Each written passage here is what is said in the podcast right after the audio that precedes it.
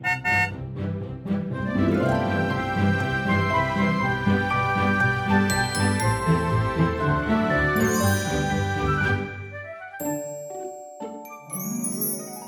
迎搭乘 JK 的身心灵游园车，Life is fantastic。我是 Jerome，我是 Kevin。今天呢，是我们在这个 JK Podcast 改版之前的最后一集，然后最后一集的 ending 呢，我们就要来聊这个人类图职场，而且是职场里面我们非常需要的一个能力，就是行销业务力。对，其实这个就是我们说的创造力的三个板块里面的第三个板块。第一个就是从零到一嘛，第二个就是从零一到无限，然后第三个就是当你有好的产品，或者是你有一些很好的创新思维的时候，你如何可以看到这一些的思维，或者是你如何可以把这一些思维可以让更多人听见，这个就是所谓的行销业务力了。嗯，那这个行销业务力，你像之前的，你刚才讲到说创造力有三个板块嘛？对，就是我们之前呃录过的一个是创新思维，然后第二个是优化增值，然后第三个其实就是这个行销业务力。对，行销业务力的意思是不是其实就是把东西卖出去？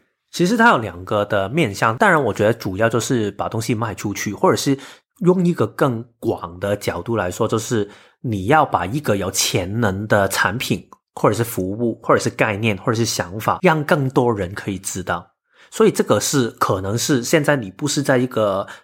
创新思维跟优化增值的价值创造链里面的，但是你只是一个旁边的人。举例说，可能现在是 Jerome 跟 Noel 他想到一个很好的点子。我没有一起在想的，但是我在这个创造的过程里面，我的分工就是我把他们这个想法我看到，我觉得这个点子可以，所以我把它分享给其他人，然后他们这个点子就可以让更多人看见。这个是第一个看法。第二个的做法就是，你本身可能已经创造了一个想法出来，然后你也是要把这个想法让更多人知道嘛。如果只是你一个人知道的话，其实这个想法就没有力量了。所以你一定要把它分享出去，或者是把你产出这个产品或者是服务，把它分享出去。所以这个过程也是一个的行销业务力可以用到的地方，其实就是跟销售有关，对不对？可以说这样，但是销售，我觉得为什么我好像之前的我会避免用这个字，就是因为销售，我觉得他的想法太狭隘了。他听起来销售就好像是啊，对啊，我这个产品我卖给你，然后我赚钱就是了。但是其实行销业务力里面有很多不同的微小的一些特质，是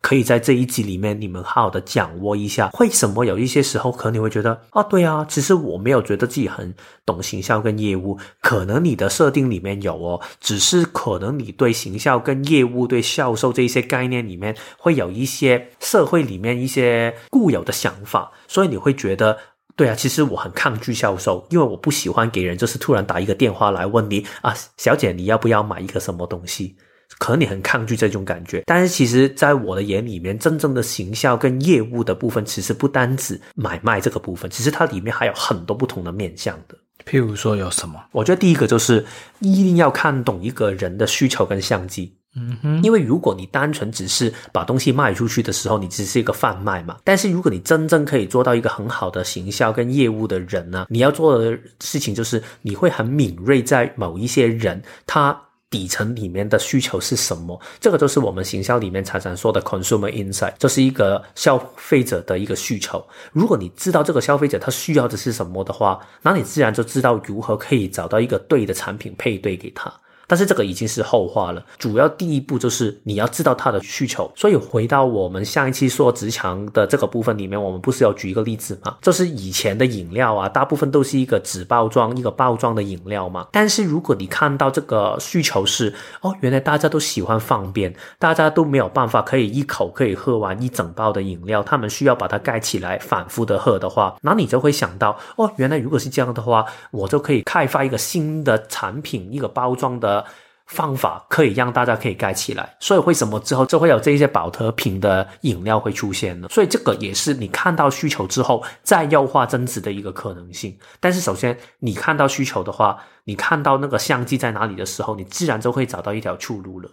好，那关于这个刚才说的，可以去嗅出商机，或者是说，譬如说我在跟我的顾客在聊天的时候，诶，突然他讲到一个什么什么，我就会去 sense 到说，哦，原来他有这方面的需求，那我赶快推出一个刚好我们家有的产品，然后是刚好可以去呃符合或者是可以去满足他的这个需求的产品。这一种嗅觉在我们人类图的设计里面，有没有哪一条通道或闸门，它天生这方面就会比较强？其实这个就是刚好你有的一个闸门，就是四十四号闸门。因为其实这个闸门它说底层的就是，当你一看到一个东西的时候啊，你很快可以看出这个东西是不是可以好卖，它有没有它的潜能在哪里。但是当然这个说法啊，不是代表你是一种绝对性的，不是代表你挑出来的东西一定好卖。但是你会自己有一种的敏锐的直觉吧，就是觉得，嗯，我觉得这个东西就是可以。但是相不相信，或者是最后真的好不好卖，或者是你卖不卖得去，当然这个也是靠很多不同的面相。但是至少你会感觉到自己有这样的一种直觉，所以你自己在工作或者是在生活里面，你会有这个面相，你会有看见过吗？我觉得在工作上面会比较明显，但是其实我以前在学人类图之前，我真的不知道我有这方面的能力，嗯、因为你知道，人其实很多时候感觉就是在靠本能在做事。然后我的，因为我其实我的工作其实就是在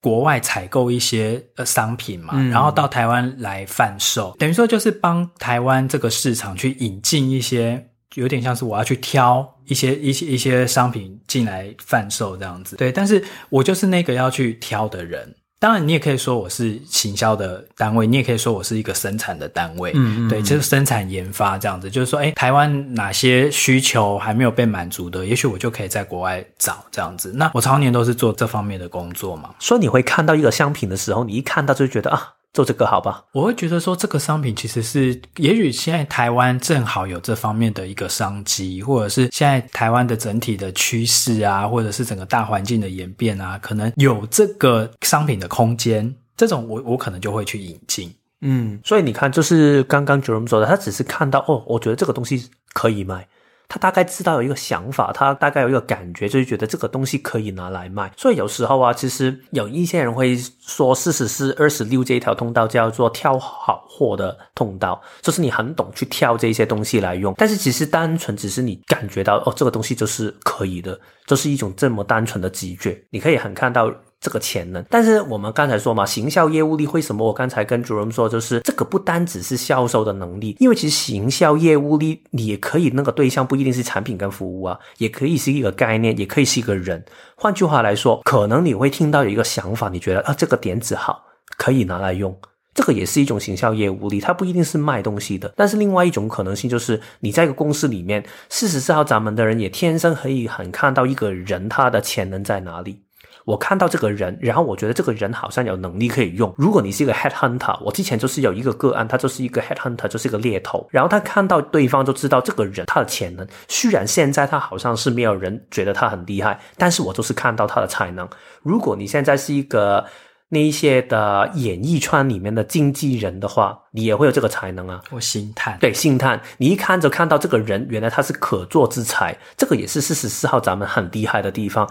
我一眼就看出这个东西是可以做的，所以我觉得这个就是最基本的一个 consumer insight，这个市场的洞见的。人的特质了，等于这个四十四号闸门，他做的已经是行销业务的更上游了。嗯，就是他开始就用他的本能，因为四十四号闸门是在皮中心嘛，嗯皮中心，所以他其实是靠他的直觉，靠他的生物本能去挑选。像我啦，可能就是挑选商品，然后到台湾来贩售，或者是像你说的，可能一些的 HR，就是人力资源部门的人，他可能是他选的那个对象是人。好，他去网罗对公司有贡献或有价值的人才，然后进来工作，所以这个其实都是一个选的动作。对啊，甚至你在关系里面，然后你看到这个人，虽然他现在好像举例说他没有很多钱啊，然后他事业没有很有成就，但是你就是觉得他好像很有决心。你看他的底层里面有一些可以好好的放大的潜能的话，可能你很早就去跟他在一起的时候，这个也是可能是这个面向，就可以找到一些潜力股。对对对对对，对。好，所以这个是四十四号闸门。好，等于说他其实就是因为看到了可能未来的需求，或者是一些嗅到一些商机，然后他就可以提早的就准备了这个商品的。对，但是因为我们单纯是说四十四嘛，所以可能你只是可以看到这个商机，你受到那个可能性，但是不代表你一定会懂得如何去行动。你只是啊，我觉得这个人可以，但是你如何可以把这个人的可能性把它发掘出来，把它拉出来，把它好好运用，这是这个你未必一定知道。如果你只是单独说四十四号闸门这一个闸门的话，就是四十四号闸门，他负责的只是去选货，嗯、但是他没有负责去把这个货要怎么把它卖，卖出去。嗯，OK。那他还有没有其他的闸门？另外一个我觉得也是有相关性的是十九。其实我就是有十九号闸门，但是没有四十四号闸门。Jerome，你有十九吗？我没有哎、欸。嗯，其实十九它比较是也是跟这个有一点相关的，但是他看的不是潜能，而是需求，所以你会很知道其实对方真的需要的是什么。所以其实我之前做行销的时候啊，我就会比较是很敏感于其实对方。真的需要的是什么？他底层里面这个人他渴望得到的是什么？因为当你知道对方渴望的是什么的时候，你就可以透过满足对方去配对一个适合的产品、跟服务、跟想法、跟人等等这一些做法。那你自己在职场的经验里面，你是怎么样去应用出这个十九号闸门的能力？我发现我有一个能力，其实我一开始我一直都不懂的，但是我做行销的时候，我很容易可以把自己带入进去这个消费者的想法里面。当然，这种带入这个做法不一定代表我一定很准确，但是我会有一种的异地而处的一种想法。我觉得我我们常说嘛，人类图的概念不可以单独看一个闸门，但是如果整体来说的话，它可能会有一些共振的。所以空白居中心这个部分，就是本身我的定位已经可以很浮动了，然后再加上这个十九号闸门去敏感对方的需求的时候，两个拼合起来的时候，我记得我我们当时在跟老板去讨论一些点子的时候啊，我就会想，嗯，如果我是这个客户的话，我大概知道他的感受会是如何。所以我很容易会感受到对方的感受，当然这个不一定准确的，准不准确很看你在这个人生里面的经历。因为如果举例说，我现在跟你说啊，我其实很懂住在美国的人的一些感受。然后代表一定准确吗？不一定啊，因为其实如果真的住过在那边，我跟过他们相处的时候，可能我真的比较可以带入进去。但是如果只是凭空的去感受的话，这个就不可以做准了。所以我觉得用人生的一些经历，再加上我可以带入对方的一些的需求下面的话，两个拼合起来的时候，这个就会是一个很好的市场的一个敏锐的触觉。所以这个也是我后来在做一些职场引导的时候，我常常会。去利用的我自己的天生的这个微特质，好好的去感受，其实对方的痛点在哪里，对方需要我的原因是在哪里，这个我也会多去探究的。所以你要先透过跟这个客户的互动，嗯嗯，或者是这个业主跟他互动，然后聊天或者是什么之后，然后才打开那个触角去感觉，是不是？嗯，所以有找过我去做职场引导的人啊。一定会发现到我一个习惯的，因为大部分人去找人去做解读也好，服务也好，都是你跟他给一个户口，然后汇款，然后就登记完成了嘛。但是我通常会一开始会问一些问题，我会问你说，其实你。为什么想找我去做职场的引导？你现在的工作的情况是什么样？然后你的疑惑在哪里？因为为什么我要去这样去做？就是因为我需要透过你这个分享里面去大概感受到，其实你需要我这个工具的什么样的面向？也可能你根本不需要我的工具啊，可能你以为我的这个服务可以满足你某一些需求，其实不是的。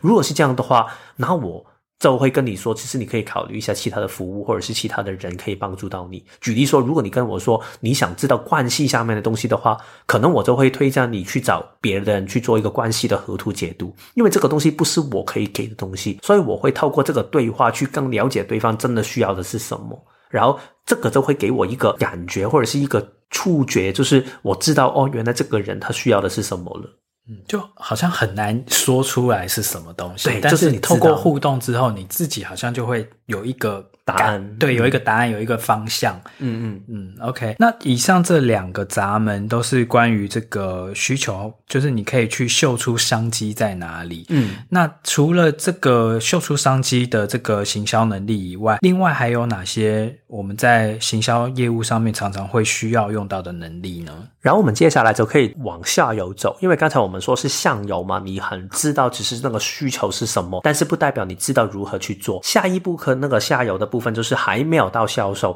但是你知道如何可以找到一个销售的切入点。其实行销里面很大的概念就是这个东西，因为其实我以前做行销的时候啊，我曾经觉得自己就是不是一个很有创意的行销的人，因为我们有很多这一些创新思维的想法。但是我发现我最厉害的地方就是这个，我可以找出一个销售的卖点。然后在这个部分里面呢，我觉得最明显的一个闸门就是二十六号闸门。所以这个也是 Jerome 有，但是我是也有，但是我的是一个休眠闸门，但是 Jerome 有的这个就是一条通道的一个部分。二十六号闸门，它的天生的最大的力量啊，就是在于它很擅长于找出或者是极大化一个人事物里面最大的卖点，它并且可以让其他人去相信它。所以其实这个面向就代表行销的一零一，就是你看到一个产品的时候，举例说，你看到可口可乐，它有这么多的卖相，你会拿它什么样的东西拿出来卖，让对方会愿意去买单？或者是让对方愿意去付最高的价钱去买单，这个就是二十六号咱们最强大的地方。他就是很可以知道哦，我们这个切入点就可以了。这个当然也是我刚才说的，其实并不代表是他说的方法一定是准确跟正确的，他只是代表这个是他相信的一个目光，他觉得用这个方法他最有信心。所以这个有点像是，就是你要怎么去说服，所以我们常常讲说导购，你要引导别人去购买这个东西，你要怎么说服他说，诶，其实你有这个需求哦，或者是说，也许你其其实之前不知道这个东西多好用，或者是多棒，但是你用看看之后，也许你真的就是会，它可以解决到你一些生活上面的痛点。我觉得说服是其中的一部分，但是我觉得更重要的部分是看见，因为他要看见那个卖点是什么，然后才去说服他。因为有一种说服啊，我们为什么常常会觉得对销售有一种不好的印象，就是因为他只是那个说服的过程里面，他只是不停的去说服，但是它里面底层没有一个原因去让你心悦诚服的。因为有一种说服就是说啊，你快买了买了，然后你觉得他太烦，然后你愿意去买单嘛，然后或者是你那一刻让他去。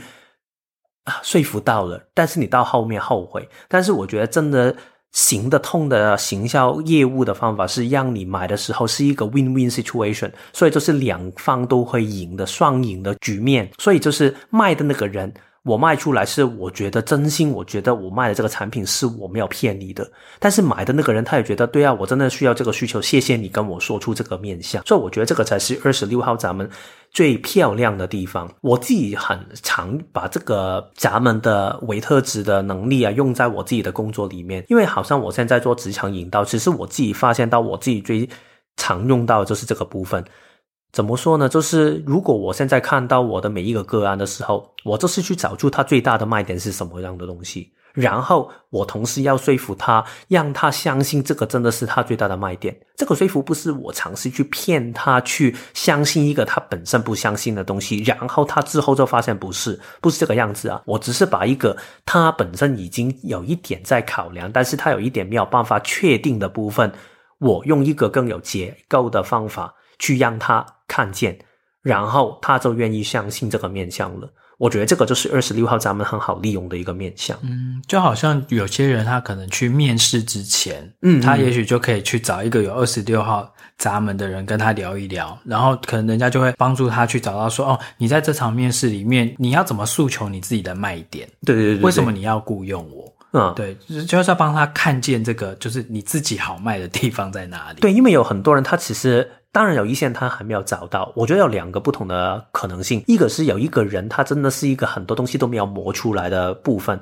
所以你真的要把它挖出它底层里面的可能性的时候，二十六号可以做到，四十四号可能更可以做到，他看到它底层的可能性嘛。但是二十六号就是看到一个已经有一点打磨成型的，但是他只是不确定原来这个面向可以拿来用的。但是透过聊天的时候，我就可以跟你说：“诶，你没有发现呢？你这样说话的模式，其实你这个说故事的方法很可以打动人呢。这个东西你可以多卖，然后他可能听懂之后，他就会拿来卖了。所以二十六号咱们是可以用这样的一个用法。嗯哼，那在这个找出销售卖点，就是说说服别人去购，为什么我我要买这个东西的这个能力上面，还有没有其他要补充的？因为其实二十六号闸门，我觉得是一个很有趣的呈现。因为其实每一个能量中心，我都很喜欢挑它其中一个，如果是休眠闸门的时候，会特别激烈的一个闸门。所以，如果在心脏中心里面，我就会挑二十六号闸门呢。换句话来说，其实二十六号闸门它本身是一个自大狂的一个闸门，有一个这样的名称，就是代表说，如果他真心相信这个东西是可以卖的话，他就会把这个焦点非常聚焦在那边，然后去说服他人相信。信吗但是二十六号咱们本身在一个心脏中心，心脏中心就是代表这个很看自己对这个事情的意志力跟自己的相信这个信心的一个部分。如果把两个拼合在一起的时候，代表说，如果在一个空白心脏中心的人，有一定会有一个呈现，就是你有时候会说出来东西，你会觉得很相信，但是一离开某一个能量场的时候，你突然就会觉得。啊、这个东西真的可以吗？我真的相信吗？所以，如果这个二十六号闸门的时候放在这里的时候，你就会有一个两极化的表现。所以，换句话来说，如果你只有二十六号闸门，但是是一个休眠闸门的话，它会呈现一个状态，就是可能你有时候会很可以卖，但是有一些时候你会觉得这个东西我好像真的没有太大的信心，所以我可以卖吗？所以很多时候我跟主人去讨论一些 podcast 的内容的时候啊，我就会跟他说：“哎，对啊，这个想法我觉得很好。”但是过了一阵子，尤其是我回到自己的空间的时候，我就会跟他说：“我好像又觉得这个想法不太行啊，大家可能会不喜欢。”类似这样的一个反复的一个一个过程，所以我觉得这个也是大家可以多留意一下。而且我觉得二十六号咱们有一个多补充的就是啊，很多时候我们去销售这一些东西的时候，很需要是你真心相信的东西，因为我们很多时候会觉得我有你说的这些咱们。尤其是我听过很多人，他们有四十四跟二十六这一条通道，但是他们说哦，其实我没有真的很懂销售啊。通常这个状态是出现在什么情况？就是因为你需要卖一些你根本没有真心相信的东西。尤其是如果这个形成通道的话，心脏中心只会为自己真心有动力的事情去投放进去的，所以如果我根本距离说你是一个吃素的人，但是你要卖的这个产品是要用动物的肉的话，然后你不相信这个产品的话，我怎么叫你卖你也卖不出去啊？所以这个就会形成一种你觉得自己没有行销力的状态。但是重点不是你没有行销业务力，只是你是缺了这个对的产品跟对的对象而已了。对啊，我之前其实有蛮多的那个客户啊，就是来做人类图的解读嘛。嗯、然后，因为其实有四四跟二十六这条通道的人算是蛮多的，嗯，它是一条就是频率比较高的一条那个通道，蛮蛮多人会有。然后我常常都会看到这一条通道，然后我就会说，哎，你其实就是一个超级业务员呢，你有做超业的这个本钱跟条件呢。然后他们都会说，啊，真的吗？可是我觉得我好像。我我没有在做销售啊，我没有在做业务啊，我没有很想要赚钱呐、啊，嗯啊，然后我好像也没有感觉到什么很很会推销啊，干嘛干嘛。然后曾经我印象很深刻是啊，有一个投射者哦，然后他是他整张图里面他只有这一条通道，然后他有一次我记得他是私讯就问我说，大家都讲说投射者就要等待嘛，对不对？嗯、那我是做一个业务工作的人，然后如如果我什么事情都要等待，都不能够主动出击，可是我唯一图里面。唯一有的一条通道就是四十四跟二十六这一条，那我到底适不适合做业务啊？嗯，那我就跟他说，嗯，其实你非常适合做业务啊。但是也许你做业务的方式可能要跟传统的那些方式不太一样，不是你什么挨家挨户啊，到处一直在那边主动出击啊，嗯、在那边做陌生拜访啊，你可能是可能做一个类似有一点像是那种什么直播带货，或者是那种就是比较是你先有一个自己的平台，然后你可能要先建立起别人对你的一些相信。好，或者是一些信任、好奇心、好奇心或信任感，然后，然后你就是要一直不断的在你的这个平台上面不断的就是把一些新的商品呈现出来，让人家看到之后主动来找你啊、哦。其实你刚好说到这个，因为你应该没有做过任何的就是行销的一些训练跟。念书这一些部分嘛。但是你刚才说的是一个非常核心的行销的概念呢，因为行销里面它有一个概念叫 push and pull strategy，所以 push strategy 就是代表推嘛，嗯，pull 就是代表拉，所以推的那个概念就是说，现在我拿一个产品，然后我不停的去说服你去买，嗯，但是 pull strategy 就是。我是用一个有因去放进去，然后让你去找我，嗯、所以其实行销比较像是 pull strategy，就是拉力的；然后销售比较像是一个 push strategy，就是退去的。然后我记得我行销的时候念过一棵书，我觉得他说的很好，就是说有一个人如何去推销一个冰淇淋，他做的做法就是他把这个冰淇淋有限量的，放在一个主题乐园里面去卖。它好像是派送的，它不是卖的。然后就是在一个非常热的天气，每一个人在热的天气里面吃了冰淇淋，他一定会很想找这个品牌，他觉得很好吃，所以之后就变成一个 pull strategy 本身。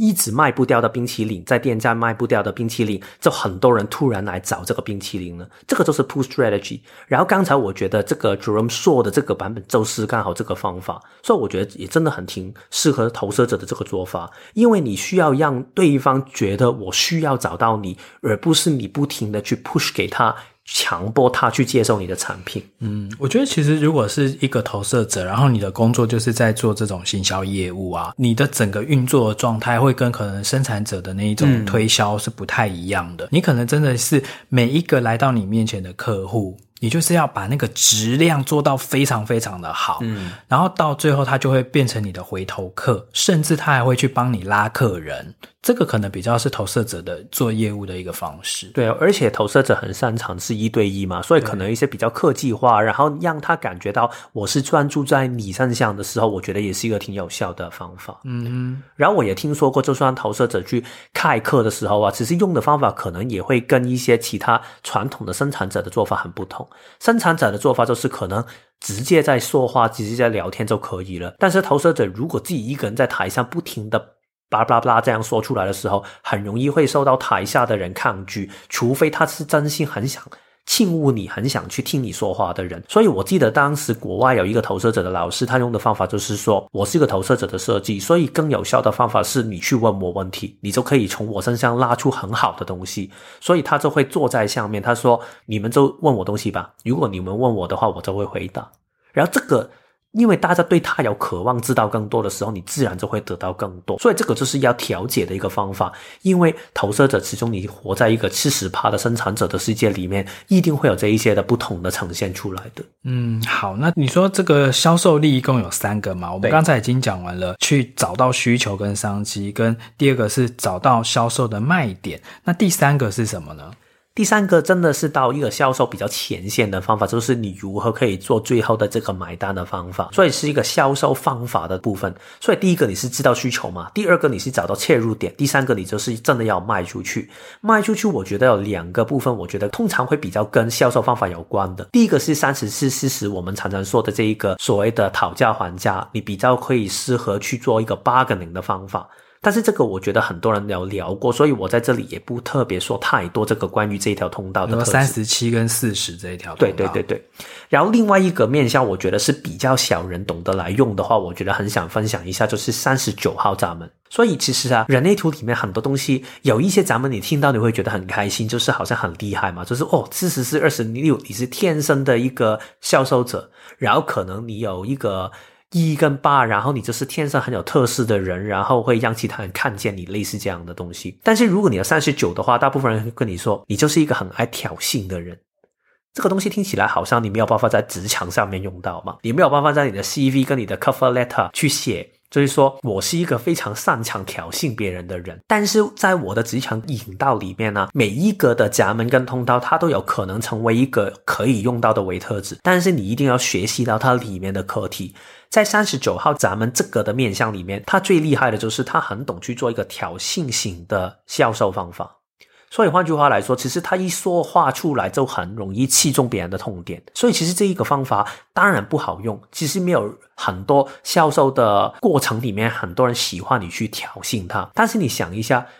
其实你在生活里面常常会有这一些的面向啊。我举一个最简单的例子，就是很多做一些美容的行业里面，他们不是就会说你的皮肤很差很差，所以你需要这个产品吗？其实大部分广告他都会这样做，只是他是用一个比较轻柔的方法，但是他还是用一个方法，就是一次刺中你的痛点，让你觉得，对，这个东西我要面对了。我现在太老了，我现在皮肤不好了，然后我现在有这个什么什么样的问题了？有皱纹了，对，然后太胖了。我记得当时有一个广告啊，就是一个 Durex，就是那个杜蕾斯保险套保险套的广告，他就是说好像是父亲节的广告，他就是说，就是因为我没有用到，嗯、所以现在我就要庆祝这父亲节了。所以他是用这个角度去让你去提醒到你，哦，这个就是我的痛点。所以其实你懂得用的话。这个也是很好用的销售方法。但是这个是其中一个最难用的闸门，因为我们很多时候是因为我们过往的经历，太多时候刺痛别人，所以我们想把这个能力收起来。但是最奇怪是，你越收起来，别人偏偏还是会给你记录的。所以这个就是你反而更去懂得去用它，然后但是你要。谨慎的去用它，你要看准这个人是不是真的需要你的意见才去给他。这一些比较更尖锐的、更刺中痛点的这一些意见，才会可以避开一些不必要的混乱，但是可以找到他需要的听众。嗯，所以有三十九号闸门的人，其实也不太好应用这个能力在他的生活里面呢，在他的职场里面，对不对？因为他又很怕会去激起别人的一些情绪反应。然后他又必须要激起别人的情绪反应之后，然后才能够做到销售。所以我觉得更需要好好的学懂去用，因为我觉得很多人看到这一些比较看似负面的面相啊，他会尝试去把它收起来。但是我常常觉得，如果这个东西已经是你能量的一部分的话，你根本没有办法把它收起来的。所以好像我刚才说嘛，就是如果你现在，如果你是有这个挑衅的能量的人，可能你一定会有尝试过一种感觉，就是。为什么我说话，然后你说我说的话让你白目，让你生气？然后，但是如果不说话的时候，然后你说我黑脸，所以我好像说话也不行，不说话也不行，那我应该怎么办？所以这会有这一种情况。所以我通常会给这个建议，就是重点不是在于挑衅还是不挑衅，而是你要找对对象跟找对时间去挑衅。如果这样的话，你就可以 OK 啊。我举一个简单一点的例子，就是说，刚才我们说嘛，如果现在是。你要去卖一个美容的产品，然后你要去刺痛对方的痛点，让对方发现到原来他真的需要你的这个产品的话，你一定要挑对一些对象去说嘛。如果你现在举例说真的这样说，如果你跟一个十多岁的女孩子说，她会听懂吗？她根本不会理你，因为她会觉得。我皮肤很好哦，你在说什么？但是如果你刚好跟一个对的年纪，然后在一个对的情绪下面去下到的话，那个人他就会听得懂啊，因为他自己内心里面已经有这个痛点给你踩中了。所以我觉得为什么找对痛点这么重要？如果你找对的话，也不代表这个咱们容易用，然后也没有说他是非常容易相处的人，他不一定是呈现这个样子。但是我觉得，反正这个是在你的设计里面，他一定有他的原因。我觉得，如其你去逃避他的话，倒不如好好。的学习去用它，因为其实我觉得这个就是限制的问题。你我们常常说城府嘛，我们上一期也好像说过这个主题，就是如果你不愿意去城府这个设计，就是你本身这个就是你需要跟他活一起去成长的一个设计的话，其实你逃不掉的。然后你最后只会有辛苦，然后就觉得为什么我做了这么多东西，别人还是觉得我在挑衅他？明明我已经在到处忍让了，但是你们还是觉得我在攻击你们，你就会有这样的一种感觉啊。所以我觉得倒不如就是用一个。你觉得舒服的方法去呈现这个面貌的自己就可以了。我觉得三十九号闸门有三十九号闸门的人，但我这个是跳出职场的这个范畴啦，就是说，因为这个三十九号闸门它的能量其实就是你要去挑衅或挑动，或者是挑起，或者是激怒别人，就是挑起让别人激起某一种情绪。那这个本身就是在你的。身体的设计里面，所以你本来你的作用就是会去 push 别人去面对某一些也许他不想面对的事情，所以这才会形成一个挑衅嘛。虽然你都没有恶意哦，你就只是人在那边，你就会觉得说别人好像觉得你在挑衅他，或者是你对他有敌意。所以有三十九号闸门的人，其实真的。蛮不容易的，然后在成长的过程里面，你可能到最后也会觉得说很自我否定，会觉得说，哎，是不是我又说错什么话，或者是不是我又流露了什么样的眼神，还是怎么样，让人家觉得很被激怒或干嘛？其实我说实在话，这个错都不在你，就是跟你都没有关系，是因为你的能量场在说话，那本来就会去 push 到，或者是会去。激怒到一些有些人，他本身就是他很多事情他没有去面对，嗯，或者是他其实很多事情他自己心里面原本就怀着某一种伤痛或某一种伤痕，所以他对某些的眼神或某一些的语气特别的敏感。那这个其实是某种程度来讲说，那个其实真的是对方的问题。所以其实有三十九号闸门的人啊，其实真的。你就做你自己，好，你就还是一样会跟随你的内在权威跟策略去说话去做事，然后其实不用觉得好像呃说话跟做事都要好像小心翼翼的，很害怕好像又惹别人生气或惹人家伤心或惹人家难过或干嘛的，因为其实这样的日子其实也不好过嘛。而且有一些时候啊，这一种的释放，其实你反而在当下可能你没有发现，但是后来你会发现是帮助到他的。因为有一些人，他可能真的在这个当下，他其实已经准备好面对，但是他就是不想在表面上他去表现这个面相。但是如果你这样把它刺出来的时候，他就会发现到，对，这个事情我需要面对了。我记得有一些不小的身心灵的人啊，尤其是可能在前一段时间，他真的有一些人他们会用这个方法，就是。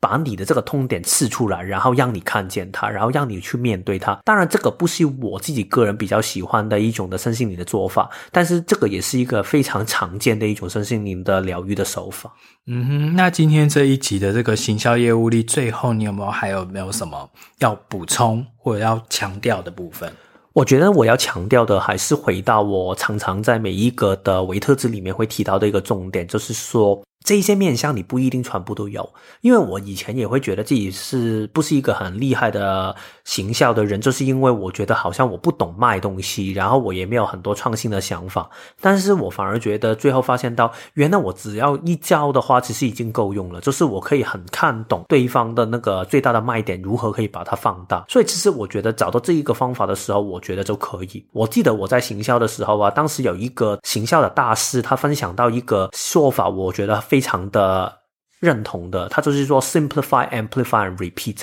这个说法，就是说你把某一个东西它的卖点简化，然后把它再放大，然后最后就是把它重复性的去表达。所以这个也是为什么我在 podcast 也好，文章也好，然后在我做职场引导的时候也会不停重复。其实我只是把某一个的面向不停的深化，不停的表达给对方听。所以我觉得只要你找到自己的部分的话。我觉得你多多少少还是会有一些行销业务的力在的，强化那个部分就可以了。然后说到这里，就是我们已经说完了这么多个单元的。职场的部分嘛，所以我希望大家可以对自己的职场的可能性可以有一个更完整的理解。当然，我知道这一个就是只是一个走马看花的样子去理解一下。但是如果你大概知道，我希望最后可以让大家可以知道的一个想法，或者是感受到的一个想法，就是其实。在职场下面，你的可能性是非常多的，所以不要觉得你一定在某一个职业里面只可以有某一些面相，也不要觉得自己有某一些面相，所以只可以做某一个职业。其实你当你了解到自己的这一个构成的话，知道自己在每一个面相上面擅长的东西是什么样的话，你随时都可以重组出一个属于你自己最喜欢的职场的环境。当然，这个需要时间去慢慢建立起来的，但是我相信只要你。愿意有这个心去活出自己，也相信自己在活出自己的时候可以找对舞台的话，你一定可以找到这样的一个可能性。嗯，好，那因为今天这一集呢是我们改版之前的最后一集，所以我们其实这整个收尾呢其实是收在职场的部分。然后因为职场的部分，其实 Kevin 其实之前我们已经有很多集人类图职场，我们就是片片段段的都有。针对职场可能会遇到的一些处境啊，然后你自己的天赋才华在哪里啊，都有一些的说明或者是一些的分享。那很欢迎大家都可以再回头再去听，然后也很感谢 Kevin 帮我们这个人类图跟职场的这个内容啊，其实做得非常的完整跟完善。那如果你私底下你真的觉得说你听完了呃这个人类图职场的这几集的节目之后呢，你还是很想要知道针对你自己的职场。里面要怎么样找到你的定位或者是你的卖点的话，你随时都可以找 Kevin 来做这个职场引导的服务。好，那我们今天的节目就到这边了。那也很期待大家可以跟着我们一起到下一次，我们下一次的节目的播出的，就是进入到新改版的二零二二年，我们的跟着 JK 过一年，用人类图大轮轴的方式去过你这一整年的生活。好，因为以日子上面来讲的话呢，以从人类图的观点、大轮轴的观点来看，其实人类图的新年就是二零二二年真正开始的时间点是一月二十二号，就是太阳又走到四十一号闸门，这个时候开始。所以我们下一周播出的时间一月二十四号的时候呢，等于就是新的人类图的一年的开始了。那很期待下周。一可以跟大家同时就是进行我们新的改版的这个节目。那我们今天就到这边喽，我们下周见，拜拜。